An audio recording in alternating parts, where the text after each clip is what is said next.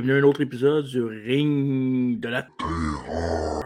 Cette semaine, je vous parle d'un sujet ben, complémentaire à l'épisode numéro 1, parce que dans l'épisode numéro 1, je vous ai parlé de Undertaker, l'emblématique euh, de l'horreur pour le monde de la lutte de la WWE.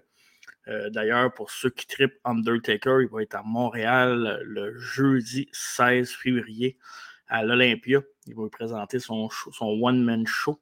Euh, je pense que c'est Deadman ou One Deadman, quelque chose comme ça. Il va parler de sa carrière de façon intime, donc il va raconter des anecdotes. Il y a encore des billets disponibles si vous aller voir ça.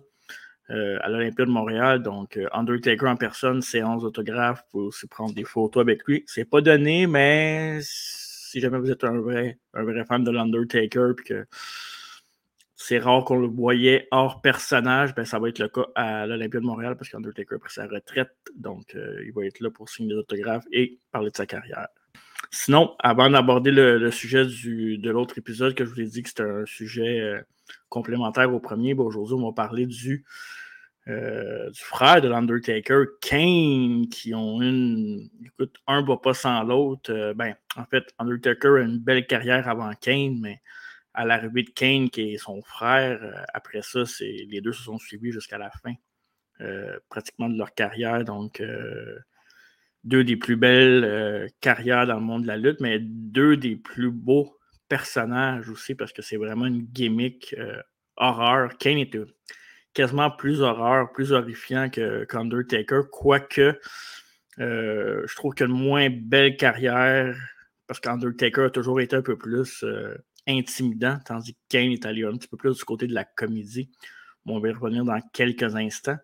Euh, sinon, juste avant, pour vous dire que ben, si vous êtes un fan de lutte, euh, vous le voyez dans le bas de l'écran si vous regardez ça sur YouTube, Entre deux chaises de métal, le podcast de lutte que j'anime avec TJ Holiday. Chaque semaine, le samedi, on parle de lutte rétro, seulement de lutte, non pas d'horreur. Et euh, le mercredi, on a un show qui s'appelle À travers la table sur toutes les plateformes aussi. On a commencé un Twitch récemment en deux chaises de métal, donc euh, ça va être diffusé aussi là-dessus. Euh, on reçoit des invités, des lutteurs du Québec. Des fois, l'année passée, on a reçu des lutteurs américains. Donc, si vous êtes intéressé à, nous suivre, n'hésitez pas. Je profite de cette plateforme-là de Sur la route de l'horreur euh, et des médias horrifiques pour vous, faire ma petite plug pour le podcast de lutte, évidemment. sinon, pour venir à nos moutons, ben, Kane, c'en est tout un.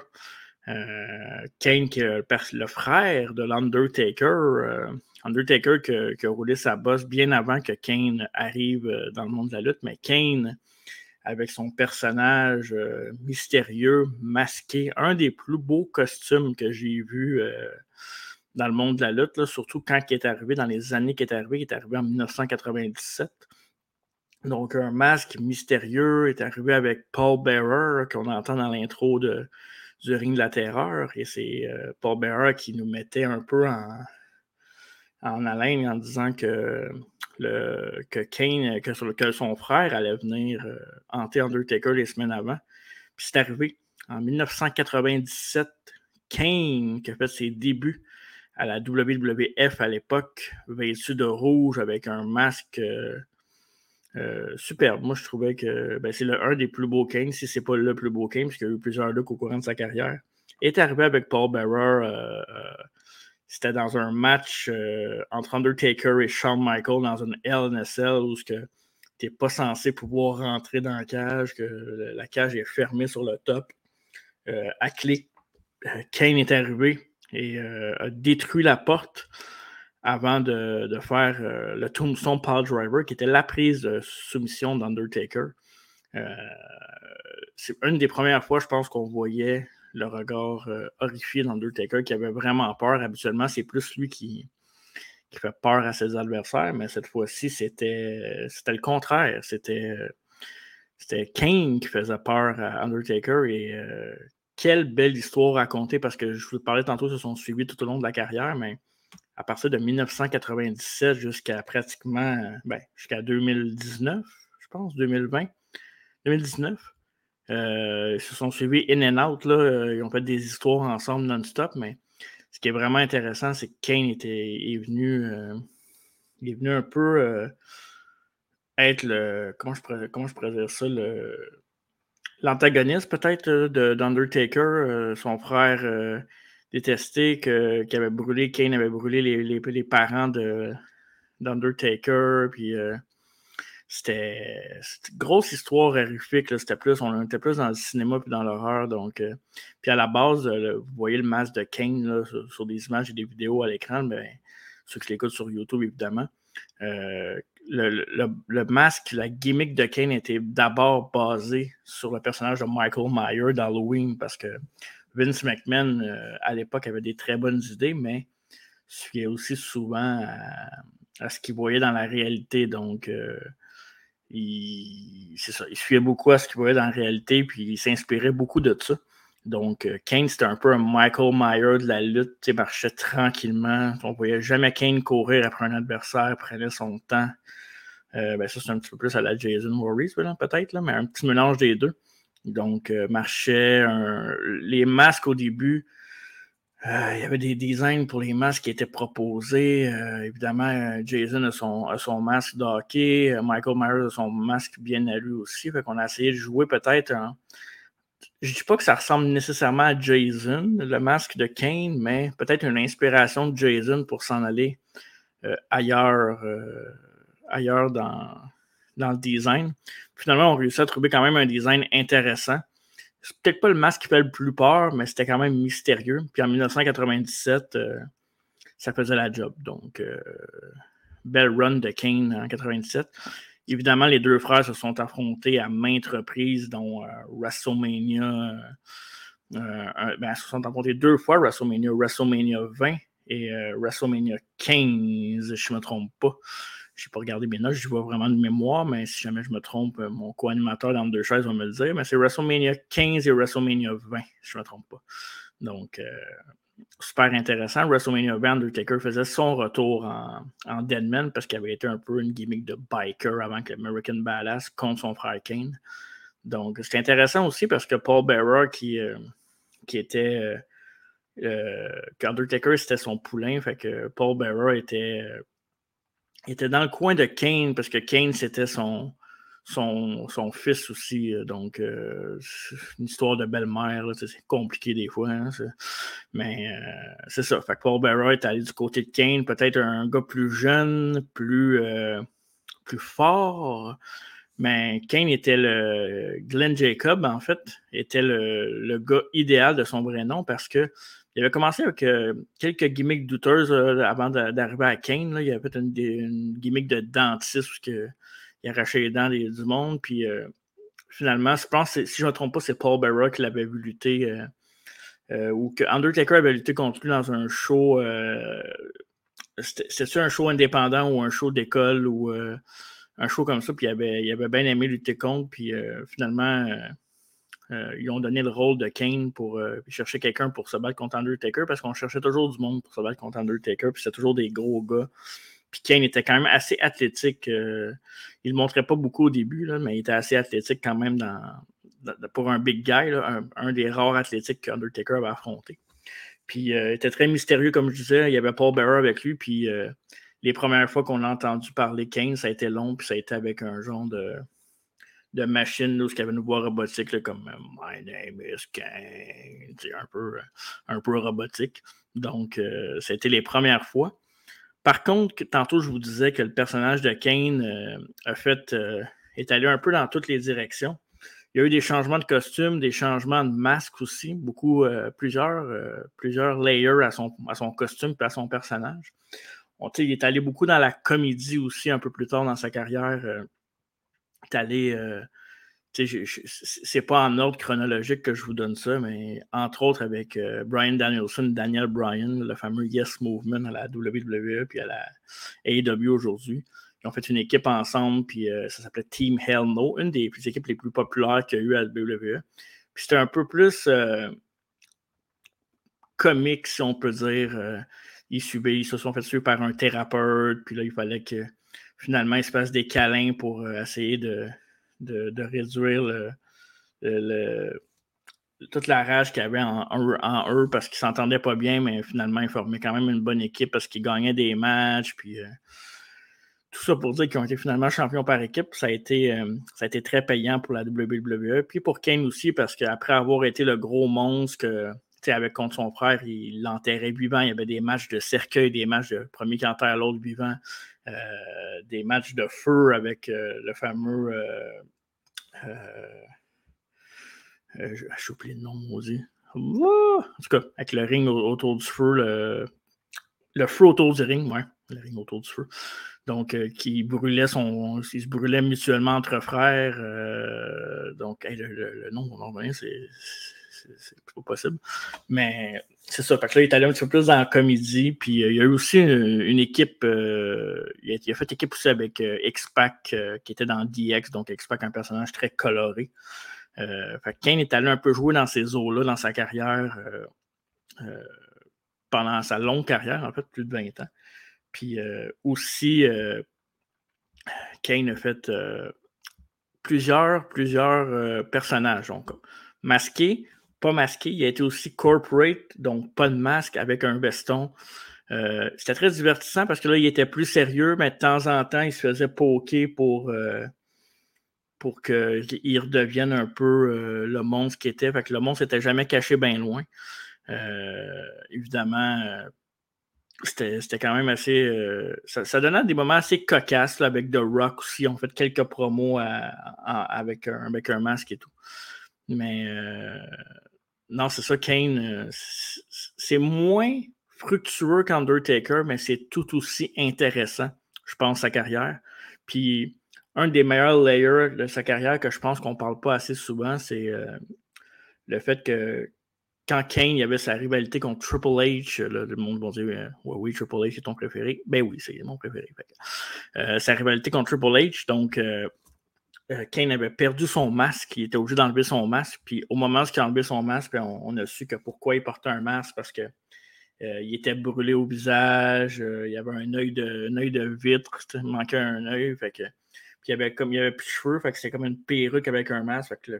Le fait qu'il enlève son masque, c'est devenu, euh, devenu très agressif dans son personnage. Puis à ce moment-là, il est en équipe avec Rob Van Damme, un, gars très athlétique. C'est une équipe. Kane avait encore son personnage de monstre, mais il était un petit peu plus soft. Puis RBD était plus, euh, tu sais, genre, euh, sans dire, un peu le, fumeur de, cannabis qui faisait des jokes à Kane, puis Kane embarquait de temps en temps. Mais là, avec ce, personnage-là qui enlevait son masque, il est redevenu vraiment le Kane qu'on connaissait, mais encore plus vicieux qu'avant, parce que là, on a dévoilé sa personnalité.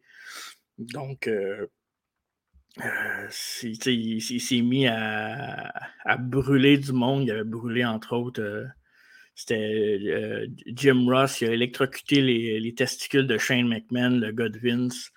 Euh, il a fait plein d'affaires vicieuses. Là. Euh, il faut vraiment que vous, allez voir ça, les, les, best-of. Je vais vous montrer des, vidéos, des séquences là, sur YouTube, mais c'est vraiment quelque chose à voir, là, super intéressant. Parce que là, on tombe vraiment dans l'horreur.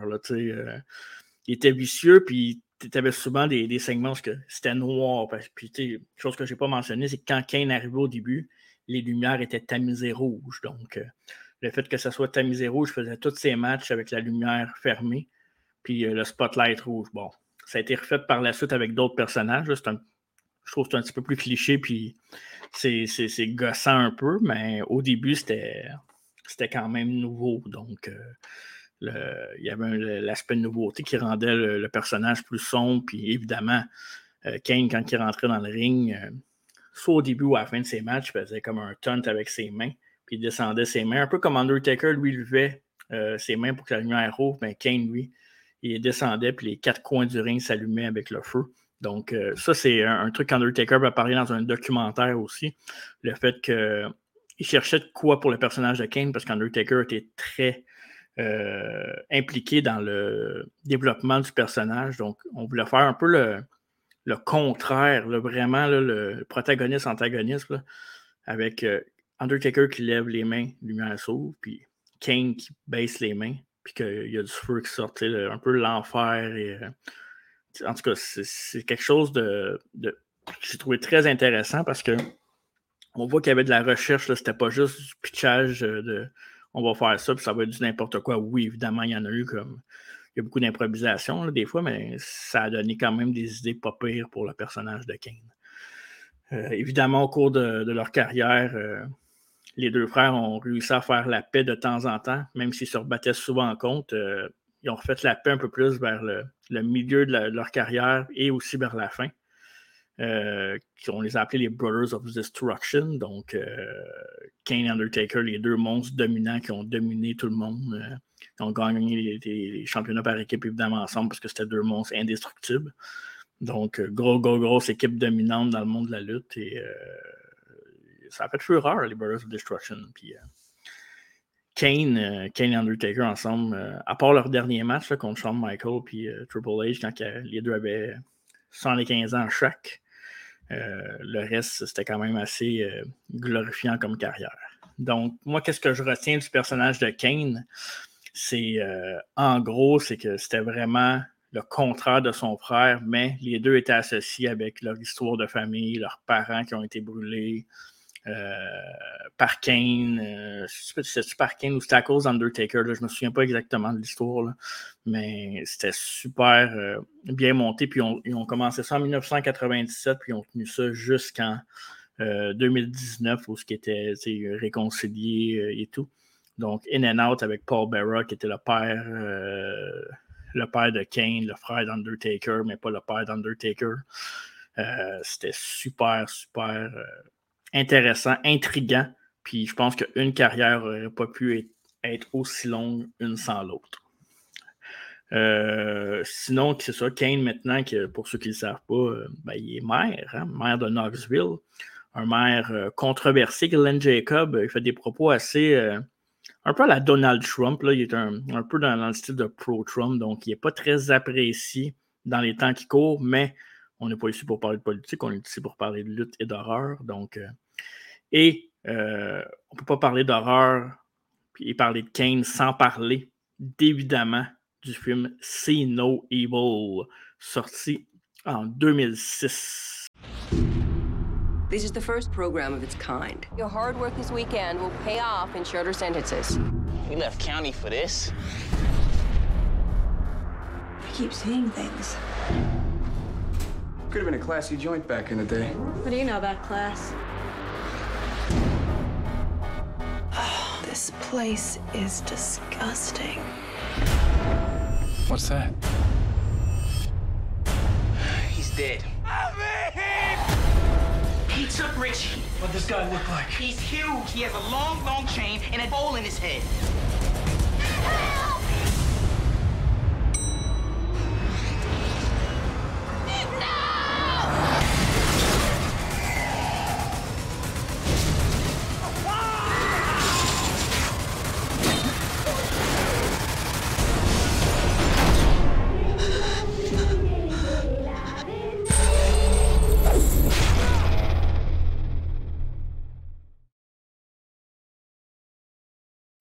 Donc, Sino Evil euh, qui met en vedette Glenn Jacob Kane. Euh, un film produit par la, par WWE. Donc, euh, un des, je pense que c'est un des premiers films. Là. Il jouait le, le rôle de Jacob Goodnight, un, un mystérieux homme qui, était, qui était dans un hôtel, qui, restait, qui habitait dans un hôtel abandonné. Puis, euh, le classique, le classique des, films, c'est que l'hôtel, à un moment donné, il y a des jeunes qui se retrouvent dans l'hôtel à un moment donné, puis euh, ils se rendent compte qu'il y a des choses qui se passent, puis que finalement, ils découvrent Kane, ben, Glenn Jacob, ou ben, si vous voulez l'appeler par son nom de personnage du film, euh, Jacob Goodnight. Et évidemment, il y a massacre, un après l'autre. Fait que c'est, je pense, à ce jour, le meilleur film euh, avec un lutteur qui a été fait qui colle parfaitement euh, à son personnage. Je pense pas qu'il y ait d'autres lutteurs qui ont vraiment fait. surtout pour la gimmick, surtout pour l'horreur, tu n'avais pas besoin de, dire Hey, euh, Glenn Jacob, Kane, comment qu'on le maquille pour See No Evil. non, non. Il était déjà très épeurant. C'est, pas du body shaming, mais il était très écœurant, très épeurant. Donc, fait que, évidemment, c'était sans son masque. C'était après la fameuse découverte. ça s'est fait en 2004. Puis le, film avait sorti le, 19 mai. Puis même la WWE avait fait. Kane avait comme abandonné un peu le personnage avant ça. Puis euh, le 19 mai, ils ont fait un, truc pas longtemps après, comme quoi que, ben, ils ont mélangé un peu le personnage de Sino Evil avec Kane. Fait que le Kane, quand il entendait 19 mai, devenait fou, puis il essayait d'attaquer du monde, puis de pas des tuer, parce que ça reste de la lutte, c'est quand même familial. Mais euh, non, c'est ça. Euh, c'était assez bien. en plus, c'est WWE qui produisait le film. Mais Sino Evil, comme je disais, le film peut-être qui colle le mieux parce qu'il était épeurant, il était exactement comme son personnage de lutte. Mais tu sais, les lutteurs, c'est des acteurs. Fait en même temps, il jouait sombre, il jouait quasiment tout ce qu'il faisait backstage à WWE. Il y avait des, segments où que les lumières étaient amusées, où que, il était dans des corridors, il courait après du monde, il, massacrait du monde plus, euh, plus soft de WWE, mais c'était quand même un peu euh, similaire. Fait moi, je pense que c'est un des très très bons films que la WWE a produit. C'est un des meilleurs films, en parenthèse, de lutte qui a été fait. Euh, même à ce jour, je pense que ça se regarde quand même assez bien. J'avais vu récemment, c'était quand même assez notable encore. Le film était sorti le 19 mai 2006, comme je parlais de la date tantôt. Euh, c'est ça, il y a un budget de 8 millions, puis il a fait 18,6 millions au box-office. Donc, quand même très respectable pour, euh, pour un film d'horreur. Ça ne coûte pas nécessairement cher, surtout à cette époque-là, faire un film d'horreur. Puis je pense qu'ils se sont bien débrouillés. Ça sort quand même assez bien en tant que tel. Euh, puis, il n'y a pas. A pas de grand, grand acteur connu dans le film. Moi, je trouve que je trouve toujours que c'est mieux comme ça pour des films d'horreur sais, des fois, les, noms se font dans un film d'horreur, puis après ça, ils deviennent des stars. Mais tu as Kane qui était connu, évidemment, c'est un WWE film, film. Mais après ça, tu as, des acteurs un peu moins connus que tu as vus après ça dans, différents, différents rôles, mais tu que notable, tu n'en as pas. Puis, euh, non, c'est ça, c'est un, un, très bon film. Ça a été sorti euh, en anglais, en Australie et aux États-Unis, euh, en gros. Fait que See No Evil, ben, un classique film d'horreur avec un lutteur. Je lance une idée comme ça, qu'est-ce qui aurait pu être cool dans le temps? Un peu cliché maintenant aujourd'hui, mais dans le temps, je pense que ce qui aurait pogné avec un film, mettons avec Undertaker, c'est que Undertaker avait deux gimmicks. Une gimmick de biker et une gimmick de mort vivant je pense qu'on s'en avait fait une histoire autour de, de biker, autour de, de, motards, si on veut, puis que Undertaker serait mort dans le film, mais aurait continué avec son personnage de mort vivant, peut-être dans la deuxième partie du film ou quelque chose comme ça. Peut-être pas le, Undertaker qui est arrivé dans les premières années, mais plus un, mort vivant euh, sombre, mais moins, euh, moins cartoon, un peu plus réel. Je pense qu'on aurait pu euh, faire de quoi d'intéressant avec Undertaker, qui a joué quand même dans plusieurs films et séries lui aussi. Je pense que ça aurait été une bonne idée de mélanger le biker et le mort-vivant dans une même histoire. Il y aurait eu quelque chose à faire. Évidemment, c'est comme je disais, c'est cliché. Peut-être qu'en 2023, parce que oui, on est en 2023, bonne année en passant. Mais peut-être qu'en 2023, ça se fait moins, mais j'ai l'impression qu'à l'époque, qu'à l'époque de, Undertaker était un peu dans le pic de, ses personnages. Ça aurait pu être intéressant, surtout quand la WWE a décidé de faire des films. Donc, euh, c'est un peu ça pour Kane. Euh, je ne vous ai pas parlé non plus. Ben, il y a deux choses que je ne vous ai pas parlé. Peut-être qu'on va, faire un deuxième épisode avec ça, de, long, de longtemps en large, parce que oui, il y a eu un Sino Evil 2 que malheureusement, je n'ai pas vu ou je n'ai pas vu au complet. Donc, je ne voulais pas m'avancer dans ça puis, puis, parler de Sino Evil, que, de, tout ça, là, mais je, pense qu'on va, on, va aller plus en, profondeur la prochaine fois. Peut-être on va parler un peu du 1, côté euh, technique production, mais on va aussi parler du 2 parce que, il me semble, dans ma mémoire, le 2 était pas mal moins bon que le 1, mais les suites, des fois, euh, oui, je sais, il y a des exceptions, mais un gros fan de suite en, général, à part quelques exceptions. Mais euh, on reparlera de Sino Evil et euh, je, vais éviter de parler de, pour ceux qui connaissent la lutte, de Katie Vick, parce que oui, il y a eu un épisode assez malaisant avec Kane et Katie Vick. Euh, allez vous renseigner là-dessus. Google it, parce que je vous en parle pas au podcast aujourd'hui. Hein. Je ne rentre pas là-dedans. en attendant, j'espère que vous avez apprécié ce, petit, petit podcast sur Kane, sur son histoire. Puis ça fait deux podcasts que je suis tout seul, mais les prochains, je ne serai pas tout seul. J'avais dit ça la dernière fois, mais là, c'est vrai. Je ne serai pas tout seul, j'ai des invités. Je vous garde la surprise. En attendant, continuez à regarder les Misorifiques, de très bons shows sur la chaîne. Et euh, je vous donne rendez-vous pour Undershies de métal ou Le Ring de la Terreur. Ciao, guys.